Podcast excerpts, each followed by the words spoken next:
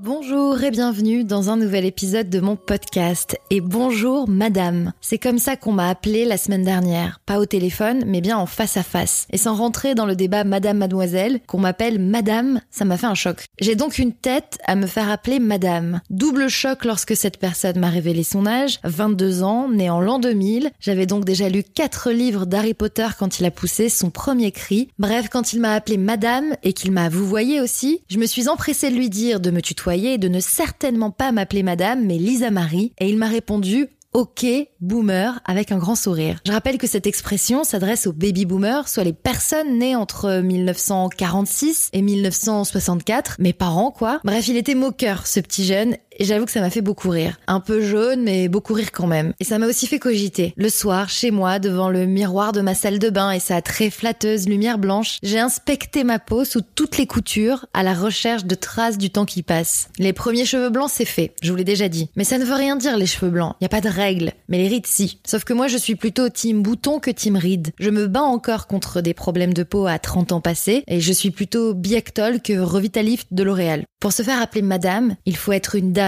se sentir dame, avoir l'apparence d'une dame, la prestance d'une dame, j'ai envie de dire. Si un enfant parle de moi pour me désigner, est-ce qu'il dirait la fille là-bas ou la dame là-bas? Je pense encore, peut-être à tort, qu'il dirait la fille. J'ai une confession à faire. J'ai pendant longtemps réussi à bénéficier de la réduction moins de 25 ans chez le coiffeur. Et quand je dis pendant longtemps, c'est pendant longtemps passé proche. Au-delà de l'économie non négligeable, ça me rassurait un peu de dire moins de 25 ans et qu'on ne me demande pas ma carte d'identité pour vérifier. Sauf que j'ai plus 25 ans. Et encore moins moins de 25 ans. Je suis d'ailleurs plus proche de mes 35 ans à présent. Je suis une trentenaire dans la force de l'âge qu'on appelle madame. Et je sais pas pourquoi, tout ça m'a amené à penser à Bridget Jones et à son fameux journal. Alors, pour celles et ceux nés en l'an 2000, Bridget Jones est une British, trentenaire, perdue, un peu boulotte, qui lorsqu'on l'a découverte à l'écran sous les traits de Renée Zellweger, avait deux objectifs dans la vie, perdre du poids et trouver l'amour. Et c'est un peu le résumé de toutes les héroïnes de mon adolescence. Carrie Bradshaw de Sex and the City, c'est finalement le même topo, la perte de poids en moins. Mais dans la pop culture d'hier et d'aujourd'hui, la trentenaire paumée dans sa vie cherche l'amour. Le grand, le big, avec un immense A. L'amour rocambolesque, les papillons dans le ventre, avec des déclarations foudroyantes, sous un torrent de pluie ou dans des situations improbables qui n'arrivent que dans la fiction. Bref, que ce soit dans les films ou dans les séries, avoir 30 ans et ne pas se sentir totalement madame, ou plutôt être un peu perdu, ça veut forcément dire qu'on cherche l'amour. Ou alors, lorsque les scénaristes des comédies romantiques ont voulu réinventer le genre, la trentenaire héroïne est en couple, mais pas avec le bon. Il est soit boring, soit pervers narcissique, soit vraiment méchant. En résumé, c'est pas le big. Elle a fait fausse route, notre héroïne. Et sa vie va changer à partir du moment où elle va rencontrer le bon. Que ce soit le nouveau collègue de travail, l'ami d'enfance perdu de vue qui refait surface, ou un inconnu qui va la bousculer dans la rue ou au supermarché. Bref, sa vie est conditionnée par l'amour, ou plutôt la recherche du grand amour. Alors ça m'a peut-être un peu conditionné moi aussi, de regarder tous ces films et toutes ces séries. Mais aujourd'hui, je ne me retrouve pas dans ce schéma-là. Côté sentimental, je n'ai rien de Bridget Jones. Tout va bien. Je ne cherche pas désespérément l'amour et je suis très heureuse. Mais ça ne m'empêche pas de me sentir perdue. Perdue dans les choix qui s'offrent à moi, surtout quand c'est professionnel. Pour moi, on peut avoir l'amour et être perdu quand même. On peut chercher le sens de sa vie sans que ça passe nécessairement par la quête d'une ou d'un partenaire. Je suis épanouie côté cœur et parallèlement en quête de sens sur le pro ou le perso qui n'est pas l'amour. Ce que j'entends par là, c'est qu'il y a d'autres quêtes. Pas uniquement celle d'avoir une bague au doigt et d'être madame à l'état civil. Il y a aussi des quêtes plus profondes, plus personnelles. La véritable quête de sens, du sens de sa propre existence. Alors non, je vais pas me transformer en gourou, je me questionne juste. Dans ma quête de réponse, j'ai décidé de poser la question non pas à un gourou, non pas à une amie, non pas à ma mère, non pas à mon mec, non pas à un psy. Non, pour avoir un maximum d'objectivité, j'ai décidé de poser la question à une intelligence artificielle. Et voilà ce que ChatGPT ou ChatGPT, celui dont on ne cesse de parler, voilà ce qu'il m'a répondu quand je lui ai demandé quel était le sens de ma vie. Le sens de votre vie est personnel et unique à vous. Il est déterminé par vos croyances, vos valeurs, vos objectifs et vos aspirations. Il peut évoluer au fil du temps et être